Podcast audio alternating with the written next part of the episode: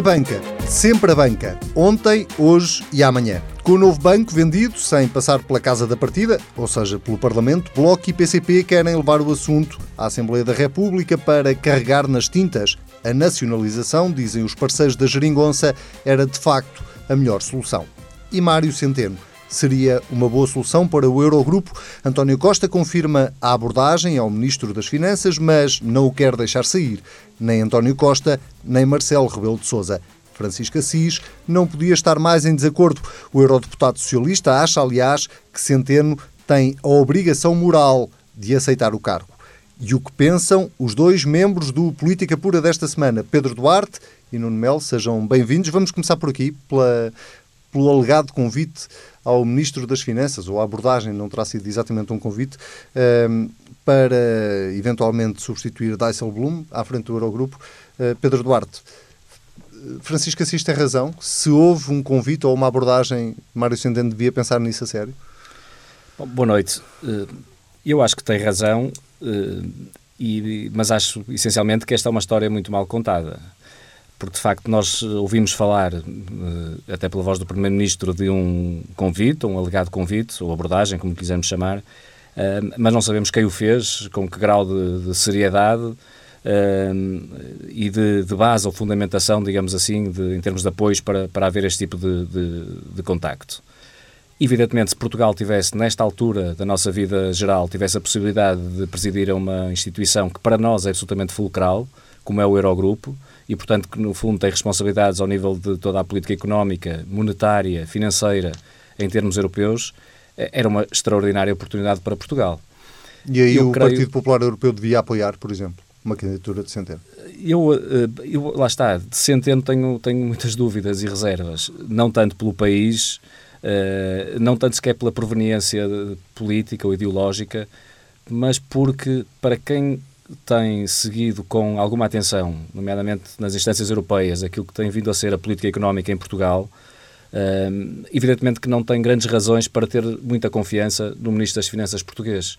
Porque mesmo aquilo que são apresentados como os bons resultados, como é o caso de algum crescimento económico, embora pequeno, mas algum crescimento económico, de descida de desemprego e afins, sabemos que não advém da política económica que foi apresentada, sugerida, proposta e defendida por Mário Centeno. Foi precisamente por razões inversas dessa. Não? É? E, portanto, não tem, de facto, credibilidade em termos internacionais. Porque nós, e isto talvez o, o Nuno Melo conhecerá isto ainda melhor do que eu, mas nós sabemos que o contexto europeu seria até propício a que, de facto, houvesse um, um convite a um Ministro das Finanças português. E digo isto porquê? Por um lado, porque há algum consenso de que pudesse ser alguém do Sul desta vez. Aliás, fala-se do Ministro das Finanças espanhol, que seria, a partir do primeiro candidato, digamos assim, a ser apresentado. Mas depois, por outras circunstâncias, tem a ver com outros organismos europeus, nomeadamente uma mudança que houve na presidência do Parlamento Europeu recentemente. Eh, convém que não seja do Partido Popular Europeu para não haver um excesso, digamos assim, dessa família política na, na liderança das instituições europeias. E por isso é que o Ministro das Finanças espanhol é prejudicado, porque é da família política da, do centro-direita, digamos assim, havendo espaço para ser alguém da área socialista, eh, nomeadamente substituindo um socialista holandês que, que lá está ainda em, em, em funções. Ora, nós, ministros das Finanças socialistas, nesta altura, na Europa, só temos quatro, sendo que um deles é sueco e não pertence ao euro, e, portanto, está fora de hipótese. Os outros três é um, é o francês, que está de saída e, portanto, também não faz sentido nenhum estar... Havia a possibilidade de se esperar pelas eleições francesas para isso, perceber... Se calhar vai ser isso que vai acontecer, não? o meu prognóstico até, não é? Mas lá está, havia aqui uma janela de oportunidade para Portugal poder assumir um protagonismo diferente. O problema, eu acho que reside precisamente na falta de credibilidade da governação portuguesa, em particular do Ministro das Finanças, no sentido de não se lhe ser reconhecido o estatuto para poder presidir um órgão desta, desta natureza. E, portanto, acho que faz sempre bem ao orgulho nacional haver este tipo de, de desabafos dizendo que foi convidado e não aceitou, eh, mas eu acho que a história está muito mal contada, sinceramente. Nuno Melo, uh, também não acredita que Mário Centeno tenha sido abordado? Ou acredita e acha que ele devia aceitar? Então vamos cá ver. Um convite é um convite, uma abordagem é uma abordagem. Transformar uma abordagem num convite é que me parece já talvez um bocadinho de excesso. Uh, sendo que, perceber nós o que é, uh, no fundo, a zona, a zona euro. Nós estamos a falar de uma espécie de, de conselho, mas restringido à zona euro, onde tomam assento os ministros das, das finanças. Uh, eu, francamente, não acredito que o convite tenha sido formalizado. Em primeiro lugar, porque, como bem se vê, Dijsselbloem não se demite, e foram muitas as pressões, não só institucionais, do Parlamento Europeu, de muitos ministros das Finanças, de primeiros ministros. António Costa foi um dos que violentamente atacou o seu correligionário de partido, muito embora isso seja talvez a circunstância do partido, o que menos importa, doutor António Costa. Mas o que me parece é que, eh, enfim, uma, uma qualquer. Conversas de corredor, abordagens, não são propriamente convites. E eu, francamente, não acredito que o convite que é diferente da abordagem, tenha acontecido. Se tiver acontecido, eu estou com o Francisco Assis. Porque se o governo português defende que tem que haver uma mudança de paradigma eh, na zona euro, que acabe com a lógica de austeridade e, portanto, com a abundância que só os socialistas conseguem, mesmo em tempos de crise, o ministro Centeno conseguiria protagonizar, então eu não vejo como é que o governo português não incitaria o seu próprio ministro das Finanças a, a ser eh, esse obreiro, a ser esse ator. Portanto, francamente, eu não acredito. Acho que o governo português está a querer vender caro o seu ministro para tentar, eh, perante a opinião pública, eh, enfim, criar a convicção ou a aparência de que, afinal, o ministro até é capaz e é competente e até é reconhecido nas instâncias internacionais. Eu não acredito que seja mais do que isso. E, portanto... e o Partido Popular Europeu, se Centeno fosse candidato, deveria apoiá-lo? Eu acho que o, o, Partido Popular Europeu, como todos os partidos, devem uh, apoiar candidatos em função da sua competência. Ainda há bem pouco tempo, quando em causa estava o Presidente do Conselho, que acabou por ser Donald Tusk, uh, soube-se, a família socialista queria uh, François Hollande à frente do Conselho. Ou seja, em cima do Brexit, quando a Europa luta pela sua agregação e até pela sua sobrevivência, os socialistas, chutando para cima, pretendiam no lugar o seu pior, que vale 4% dos votos em França neste momento. E as coisas funcionam muito assim no Partido Socialista. A avaliação do PPE deve ser diferente, deve ser uma avaliação de mérito. Ora, eu francamente eu não vejo mérito neste governo. Logo, no que tem a ver com a economia e as finanças, não vejo mérito neste ministro. Uh, menos, uh, e considero até um risco que esta conversa que por cá os socialistas tentam vender, insisto, da abundância possível em tempos de crise, coisa que normalmente o bom senso nunca concedeu, uh, o ministro pudesse, Centeno, pudesse ser uma boa opção para o grupo. E, portanto, enfim, mas essa era uma discussão que se teria que ter também na base de outros candidatos que se desconhecem, para já, desde logo. E... Olha, ouvi falar entre outros do Pierre Moscovici, que foi Ministro das Finanças de François Hollande.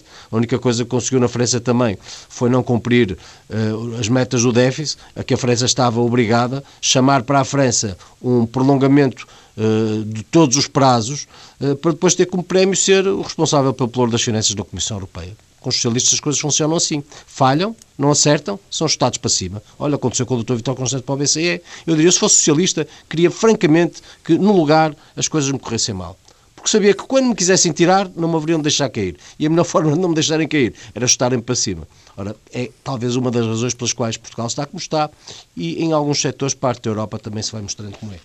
Muito bem, vamos a outro tema que marca a semana, ainda a venda do novo banco aos uh, americanos da Lone Star, e isto porque uh, o Bloco de Esquerda e o Partido Comunista, de formas diferentes, uh, querem levar este assunto ao Parlamento. eu recordo que a venda do novo banco não necessita de ser aprovada no Parlamento, digamos assim, é uma venda feita pelo Fundo de Resolução.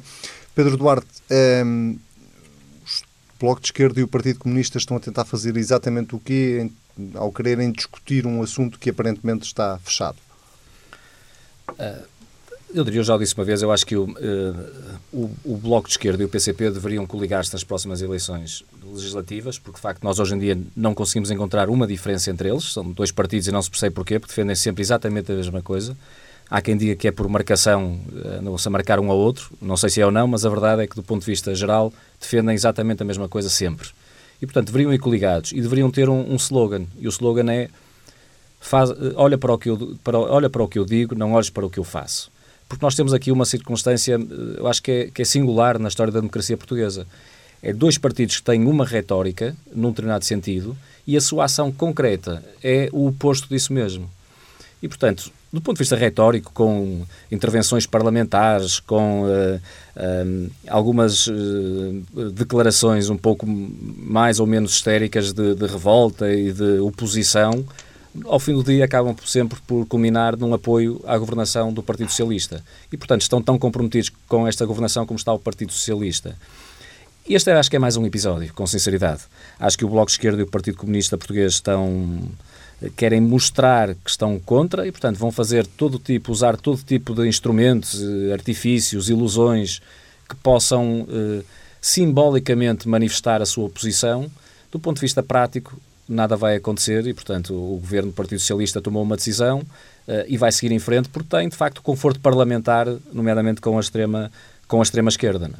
Isso para mim é muito preocupante, porque acho que era importante que houvesse, nomeadamente por parte do Parlamento Português, um escrutínio maior do que tem havido à realidade do nosso sistema financeiro. O novo banco é o último exemplo. Aí eu julgo que a oposição, neste caso eu julgo que o Partido Social Democrata esteve bem a, a, a chamar a atenção para este ponto.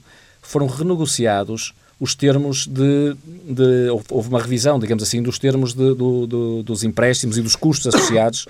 Uh, às, às, do, dos empréstimos do Estado ao Fundo de Resolução uns dias antes deste, deste negócio.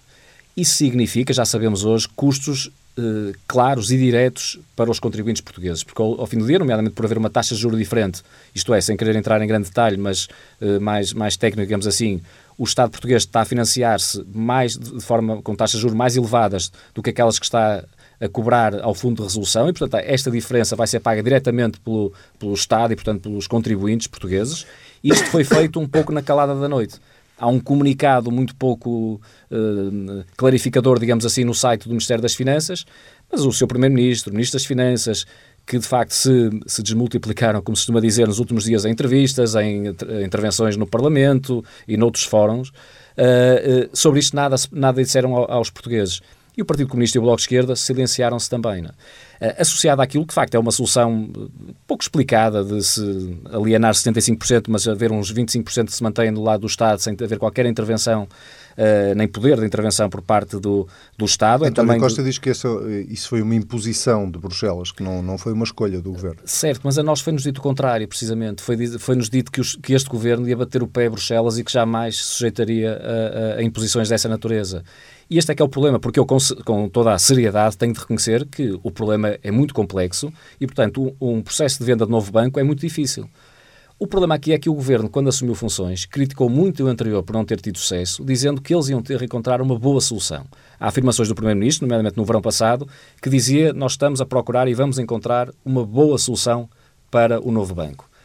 Ontem, o próprio Partido Socialista, a posição oficial do Partido Socialista, qualificava de a, a, menos má possível. Portanto, eles próprios hoje em dia reconhecem que é uma má solução. E, de facto, não foram capazes. E, portanto, um, eu admito que seja muito difícil, as condições de mercado são difíceis, a credibilidade do próprio país continua a não ser favorável a este respeito, mas era importante que houvesse outra humildade por parte de, de, da governação socialista, quando é muito, de facto, audaz uh, a atirar pedregulhos para os outros, mas uh, esconde-se quando tem este tipo de falhanços, como voltou a acontecer neste, nesta circunstância. Nuno Melo, uh, Quer começar pela, pelo Bloco de Esquerda e pelo Partido Comunista ou pela solução propriamente dita? Eu, eu, começava pelo governo, que é basicamente publicidade enganosa. Não é? Uh, vende aquilo que o produto não tem. E este era o governo que dizia, fosse empossado, falava grosso na Europa. Bom, falar grosso na Europa é, por exemplo, em relação à Caixa Geral de Depósitos, negociações que dizem agora, afinal, a DGCOM impõe com empréstimos de 500 milhões de euros a taxas de 10,75%, não é? aos tais fundos abutres, com impostos que são pagos no Luxemburgo, e a Catarina Martins e o Jerónimo de Sousa nem se ouvem. Eles subiam para o lado. Bom, publicidade enganosa e extrema-esquerda faz de conta. De resto, em relação ao novo banco, nós suponho que estamos a falar do banco bom. O novo banco é o banco bom. Ora, se o banco bom Já é assim vendido, é assim é? imagine-se o que será o mau não é verdade? Porque nós estamos a pensar numa solução em que o, o, o Estado vende o banco a custo zero. Os 75%, porque se o fundo, eh, se o fundo, o Estado no fundo, o fundo, quer dizer, porque estamos a falar de 75% vendidos por 780 milhões de euros que o fundo põe no banco, então isso significa que o Estado recebe zero. E o fundo ou não é assim? Ou estarei a ver mal o problema? Não sei, acho que não. Porque se aquilo que se recebe é injetado no banco, então fica o quê? Para quem vende? Não, o Estado recebe zero. Isso, isso, zero. O negócio é assumido Bom, dessa forma. Bom, eh, depois, eu recordo de ouvir o Bloco de Esquerda dizer que faria tudo, chocado que estava, e chocada que estava, chocadíssima a Catarina Martins, que faria tudo para travar o negócio. Bom, eh, eu consta-me que eh, fizeram um debate de urgência na Assembleia da República. Portanto, o tudo é isto. O tudo que o Bloco de Esquerda faria para travar o negócio é um debate, conversa na Assembleia da República. Bom, e o PCP apresentou um projeto de resolução. Olha, enfim, Pedro Duarte, como eu, fomos deputados da Assembleia da República, sabemos mais ou menos o que fala um projeto de resolução. Não é? Assim, façam lá o favor de pensar nesta coisa, se mais tarde decidirem ou quiserem. Não é? E, portanto... Mas, na verdade, verdade PC e Bloco uh, poderiam ter feito outra coisa se, de facto, quisessem impedir oh, lá, o negócio? Desculpe lá, mas afinal, quem é que dá a maioria ao Governo? O António Costa, tendo perdido as eleições, e o Partido Socialista governam como? Nós temos... Alguma vez, na história da democracia portuguesa, houve, do ponto de vista político, melhores condições para partidos com menos expressão nas urnas poderem condicionar, uh, do ponto de vista programático, a atuação de quem governa. Partido Socialista perdeu as eleições e governa. Governa porquê? Porque houve outros dois outros partidos que perderam as eleições, que se chamam Bloco de Esquerda e PCP, que disseram, bom, todos juntos, nós, parcelas derrotadas do espectro político português, conseguimos uma maioria parlamentar e, portanto, vamos lá deixar o Dr. António Costa a ser Primeiro-Ministro sozinho, porque é provavelmente um dos sonhos da sua vida. Pronto. Mas isto significa, se o Bloco de Esquerda e o PCP quisessem, e quisessem impedir o negócio, iriam ao Dr. António Costa, olha, vamos cá ver, o senhor está aí porque nós queremos. E, portanto, se insistir nesta perspectiva, neste negócio, com estas condições para o novo banco, o senhor cai. É tão simples quanto isto. Fizer isto sim. É fazer tudo para travar o negócio. O que significa, quando o Bloco se limita a apresentar enfim, e a fazer um debate de urgência e o Partido Comunista apresentar um projeto de resolução, não fazem coisa nenhuma. Aliás, não querem fazer nada para travar o negócio. Porque a única coisa que une esta gente, que hoje é poder, apesar de derrotados nas urnas em Portugal, é a vontade de que o centro-direita, que por acaso venceu, não chegue lá. É tão simples quanto isto. E, portanto, se a Catarina Martins e o Jerónimo de Sousa tiverem que engolir um 2, 20, 30 sapos, engolem, fazem os números, uh, têm ali uma, enfim, uh, Catarina Martins, podem mais, tem enorme vantagem de ser atriz, não é? E, portanto, encena ali qualquer coisa no Parlamento, faz de conta que, que com uns ares de indignação, e convencerá lá no seu eleitorado, mas para quem queira, com algum realismo, avaliar o que se passa, na verdade, se há coisa que não fazem para travar, se, há, se há coisa que não fazem, é tudo para travar o negócio que dizem é uma vergonha.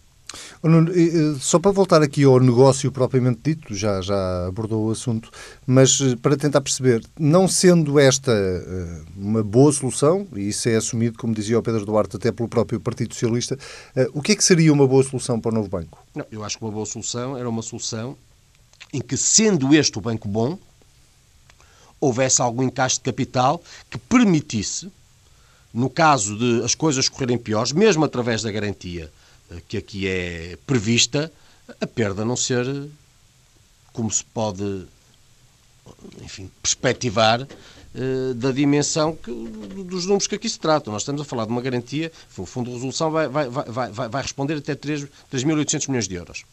Acima disso responde o Estado. Eh, os 75 que são vendidos... Não, o Fundo de Resolução, eh, tecnicamente, é do Estado também. Também é do Estado, também é do Estado, mas não deixa de ser capitalizado pelos bancos. Certo. Verdade? Pronto. E como é capitalizado pelos bancos, eh, para todos os efeitos, a grande, eu percebo que, em tese, quando se uh, implica nisto o Fundo de Resolução, o que se quer dizer é o seguinte: os grandes beneficiários da atividade são os bancos, é o setor, então o setor deve ser solidariamente corresponsável na resolução dos problemas de um banco que tenha dificuldades, ou dois ou três. Em tese geral, eu compreendo e aceito e já o defendi no passado. O ponto não é esse. O ponto é que se há uma garantia até 3.800 milhões de euros, que é do Fundo de Resolução, vamos entender que é dos bancos.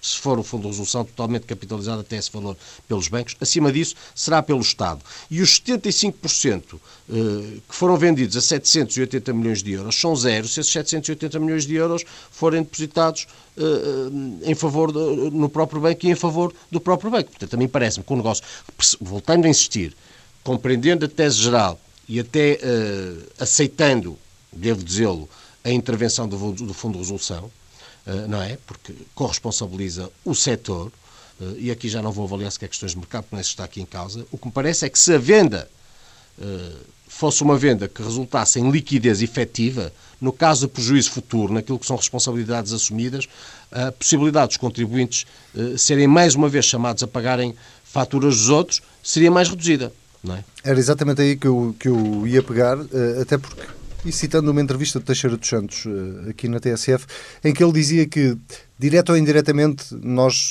íamos todos pagar o novo banco, quanto mais não seja porque os bancos, que fazem parte do Fundo de Resolução, iam fazer refletir tudo aquilo que fosse uh, o dinheiro gasto uh, no novo banco iam refletir isso em taxas, em comissões, uh, nos seus clientes. Pedro Duarte, nós vamos de facto ter que pagar o novo banco, quer queiramos, quer não? Parece-me, infelizmente, que, que isso é. que a resposta tem que ser positiva, tem que ser sim, acho que vamos pagar.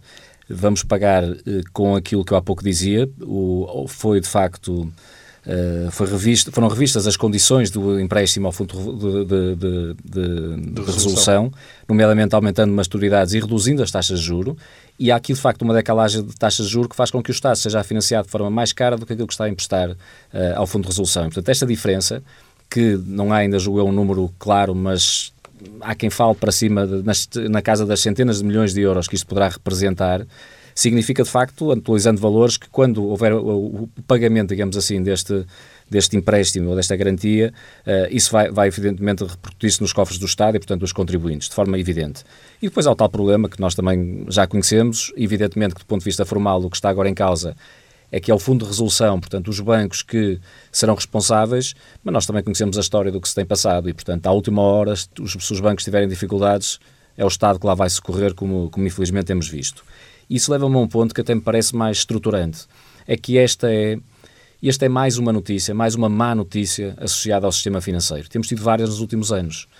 Normalmente com o mesmo resultado, que é os contribuintes a pagar, isto é, o Estado a pagar, eh, tirando milhares de milhões de euros àquilo que é uma função que o Estado podia ter, designadamente uma função social que seria muitíssimo importante para todos nós portugueses. E, de facto, o sistema financeiro tem secado o Estado de forma absolutamente uh, inexplicável. Há números, aliás, do INE esta semana que apontou para 13 mil milhões de euros só nos últimos oito uh, anos. Nos últimos anos. Exatamente. Foi quanto o é. dinheiro, é. foi o dinheiro que o Estado teve que injetar no, no, sistema financeiro. É um número de facto impressionante. Impressionante, não é? Todos os títulos e nós, uh, e há até, pronto, outro tipo de cálculos um bocadinho mais elevados que isso, mas nem vale a pena assustar-nos ainda mais com isto porque são de facto brutais. Brutais. Uh, num país que atravessou as dificuldades em que os portugueses passaram passaram pelos sacrifícios que passaram e que ainda estão a passar em muitas circunstâncias, uh, é de facto chocante o que estamos a falar. E isto leva-me a este ponto, é que é um fracasso também aqui muito claro desta governação socialista, eh, porque também nos foi prometido que o problema do sistema financeiro seria resolvido com muita urgência e com grande brevidade. Aliás, aliás a TSE fez um, um, trabalho sobre isto, de investigação jornalística bem interessante, olhando para aquilo que foram declarações dos últimos tempos. E há um ano atrás, portanto, em abril de 2016, nós já nos esquecemos, mas o Primeiro-Ministro uh, afirmou, declarou, nomeadamente num debate parlamentar, que havia uma necessidade urgente de se resolver o problema do crédito mal parado na, no, no, sistema financeiro português. É? Disse, até na altura, anunciou um veículo de resolução que, que, na altura foi a comunicação social chamou de Banco Mau, que seria criado para resolver o problema do crédito mal parado. Isto foi há um ano atrás e era um problema urgente. A verdade é que nada se passou durante um conjunto de meses. Em outubro de 2016, o Primeiro-Ministro, quando foi confrontado numa entrevista com esta ausência de resposta, disse que não, isto está tudo a correr muito bem, brevemente, brevemente teremos um quadro sistémico que resolverá o problema do crédito mal parado, no, na, estou a citar, o crédito mal parado na, na, no sistema financeiro português. E que teria, portanto, uma solução e diria que esperava que, no máximo, até ao final do ano de 2016, o problema estaria resolvido.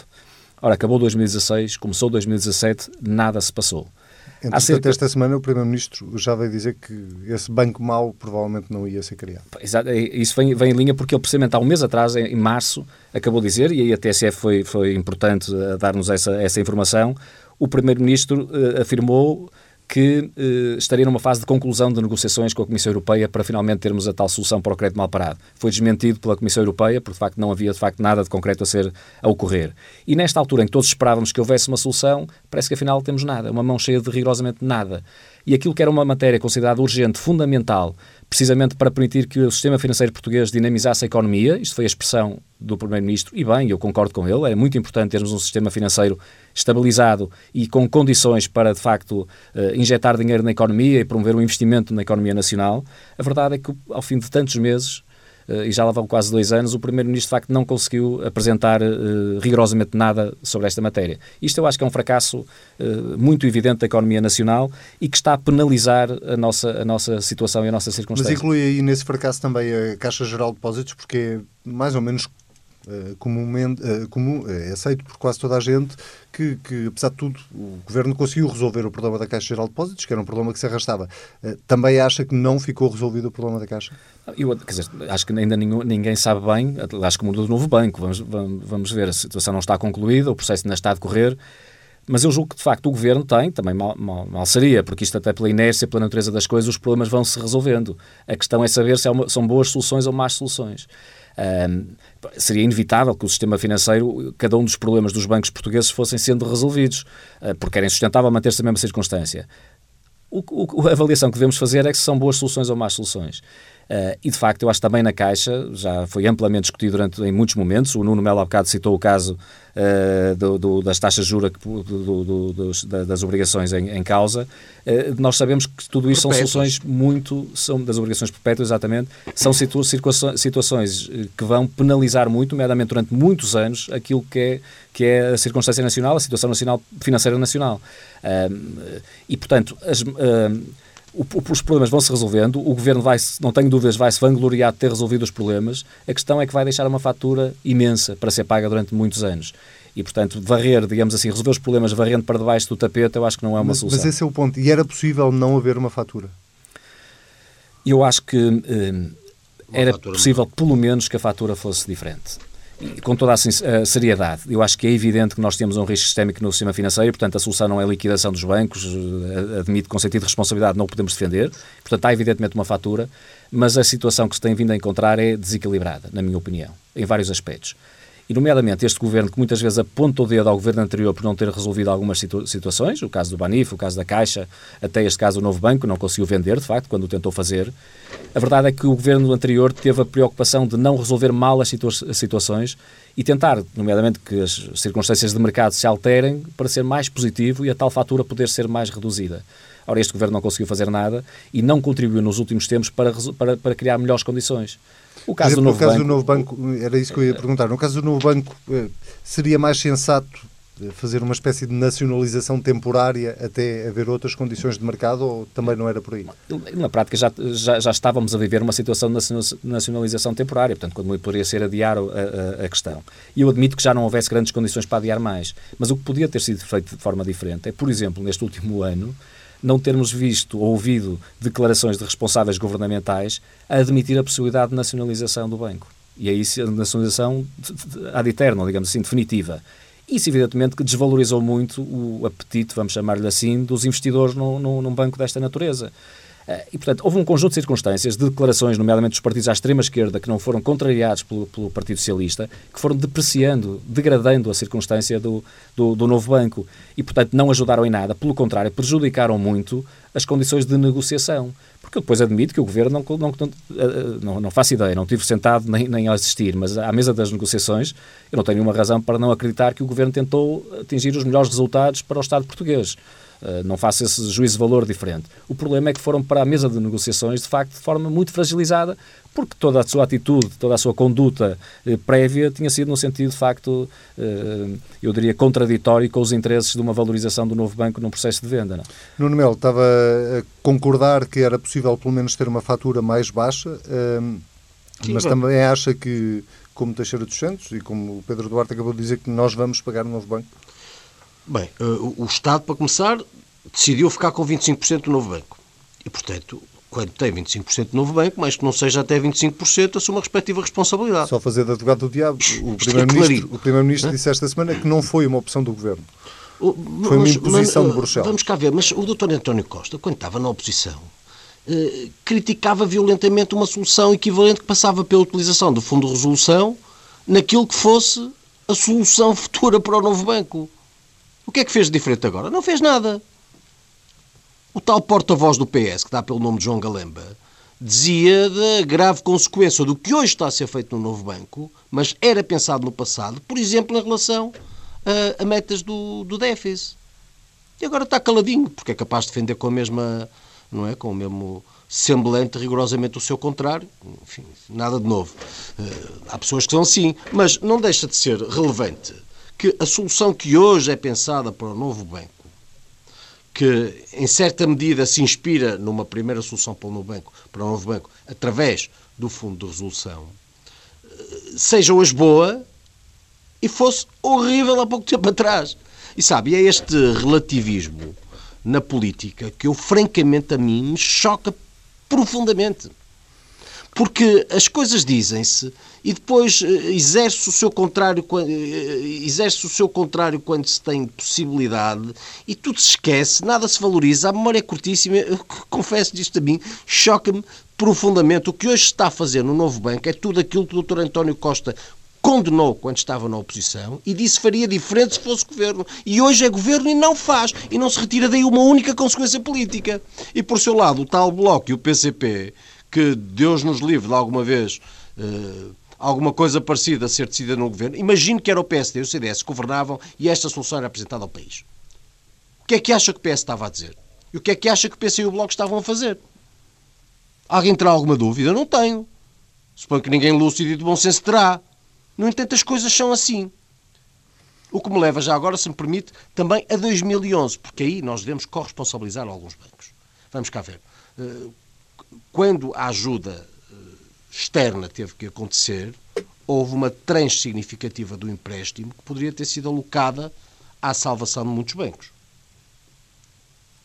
E houve quem a recusasse. Estamos a falar, suponho, 10 mil milhões de euros ao tempo. 12 mil milhões de euros. Ou 12 mil milhões de euros. Bem, acabou de referir há pouco como em 8 anos foram gastos 13 mil milhões, não é? E esses é assim? 12, desses 12 mil milhões de euros foram aplicados os chamados cocos, não é? Uh, em vários bancos. Sim. Sim. Não foi aplicada a totalidade do dinheiro, não, é um facto. Eu suponho que o BES, por exemplo, recusou. O BES recusou, sim. Na altura dizia que não precisava, portanto, há, enfim, a, a convicção Mas isso que é não leva também à mercados, questão de... Há irresponsabilidade... Porque quando discutimos estes custos, designadamente para os contribuintes, deveríamos estar ao mesmo tempo a constatar a corresponsabilização de quem se permitiu, no setor bancário, deixar que tudo chegasse a este ponto. E essa corresponsabilização não é também de, de alargar ao governo PSD-CDS e à própria Troika, que esteve cá durante quatro anos? Não, porque, enfim, os, os, governos não se podem substituir a bancos que não estão intervencionados no recurso a um crédito que depende de decisões do Conselho de Administração. Não é verdade? Os governos intervêm. Sim, mas, não, se, se, se me permite só uh, uma pequena uh, interrupção, eu acho que a, na avaliação que a Troika fez, que fez aos bancos como fez a outros setores da sociedade portuguesa, a empresas públicas inclusivamente e afins, eu julgo que tinha a obrigação de ter uh, uh, chegado a conclusões diferentes. E, portanto, é evidente, isso não, eu não estou a desresponsabilizar, pelo contrário, aquilo que foi a atitude de alguns banqueiros, uh, pelo contrário, eu coloco mesmo ao nível de serem casos de polícia, portanto, não. Mas tiro um bocadinho deste, deste, deste debate, porque são casos de polícia, claramente, mas do ponto de vista político, nós temos de ser críticos suficiente para dizer que a Troika, que surgiu de facto com uma atitude de eu não vou dizer de arrogância, mas pelo menos de grande superioridade técnica, eh, impondo um conjunto de circunstâncias, não foi competente a fazer a avaliação que devia ter sido feita. E de facto, um erro de análise e de previsão que hoje em dia estamos a pagar, a pagar isso. Não é? oh, Pedro Duarte, nós temos uh, auditores uh, que estão no sistema a trabalhar com bancos e, por seu lado, a aconselhar interessados na compra eh, de ativos desses mesmos bancos. É isso? isso Por um lado, aconselhando é os bancos no sentido de valorizarem na melhor medida do possível os seus ativos e, por outro lado, aconselhando eh, fundos e outros interessados na aquisição de, desses ativos pelo mais baixo valor hum, e, para além do mais, com conhecimento privilegiado. Isto é verdadeiramente alucinante. Eu devo dizer que sobre isso questionei o BCE. Ainda não tive resposta. Ainda não tive resposta. Porque há uh, instâncias de responsabilidade nacional, mas também europeia, principalmente depois de alterações importantes que foram feitas em Bruxelas. Já eu estava no Parlamento Europeu. Olha, estava a doutora Luísa Ferreira como, como, como eurodeputada e hoje está como vice-governadora. E, portanto, eh, as coisas são mesmo, são mesmo assim. Eu questiono, por exemplo, como é que a Caixa Geral de Depósitos era, eh, enfim, eh, o banco melhor avaliado a par do BPI,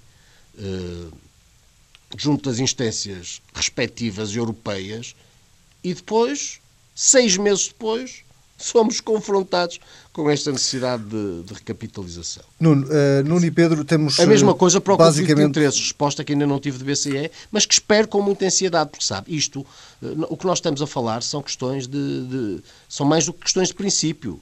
São evidências daquilo que uh, nenhum mercado minimamente regulado poderia permitir. Nós não Nuno, podemos ter auditores a trabalharem com o devedor e com o credor. Temos que avançar aqui rapidamente, uh, até porque temos três minutos, portanto dá um minuto e meio a cada um, para falarmos ainda da questão do Monte Pio, uh, sobretudo destas notícias que foram surgindo ao longo da semana de que eventualmente poderia haver aqui um envolvimento futuro por parte da Santa Casa da Misericórdia. Uh, Santana Lopes veio esta semana desmentir que estivesse a ser negociado esse envolvimento, ainda que admita também estudar o assunto. Pedro Duarte, faz sentido eu não conheço detalhes do, do que está em causa, esta ressalva... ninguém conhece. Exatamente, portanto, mas tem, tem, que, tem que ficar feita esta ressalva e, portanto, a abordagem é, é, é, relativamente superficial, mas é de princípio, digamos assim, e, portanto, tem esse valor.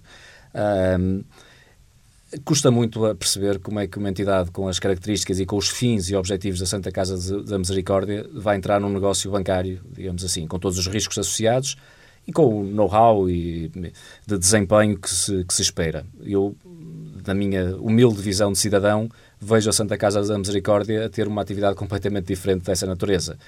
Principalmente, ainda por cima, quando ela surge aparentemente para apagar um fogo e para resolver um problema ao governo.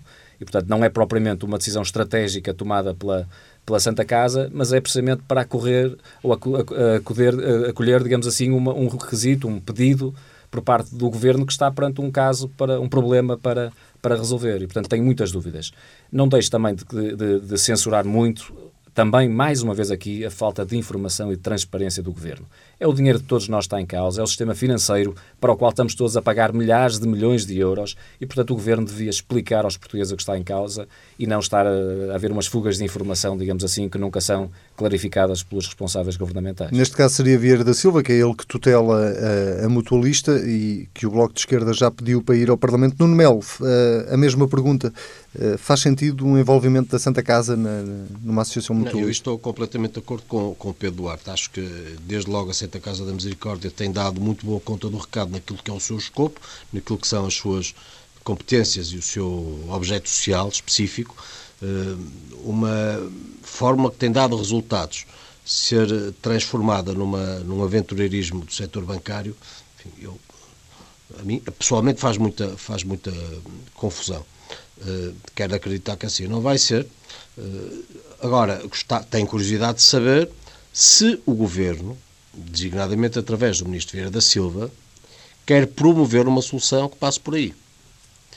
Uh, ora, uh, suponho que foi num artigo de opinião que Pedro Santana Lopes refere o Ministro Vieira da Silva, um, ou pelo menos é numa notícia que trata o assunto. É no artigo de opinião, exatamente, uh, Jornal de Negócios. E, essa, e a dimensão, ou, ou seja, eu quero, o que me interessa saber é se não há aqui uma expectativa programática do governo no sentido de recorrer a este setor, que está capitalizado, felizmente, porque é destinado para uma obra uh, social, uh, direcionar esse dinheiro para uh, tapar buracos em bancos, não é? Muito bem. Ou, ou equivalentes. Nuno essa Mel, resposta tem que ser dada. Nuno Melo, Pedro Duarte, muito obrigado. Nós voltamos a ver-nos em breve. O Política Pura desta semana fica por aqui. Já sabe, pode ouvir às vezes quiser. Basta ir a tsf.pt. Se quiser comentar, use o hashtag TSF Política Pura. Até para a semana.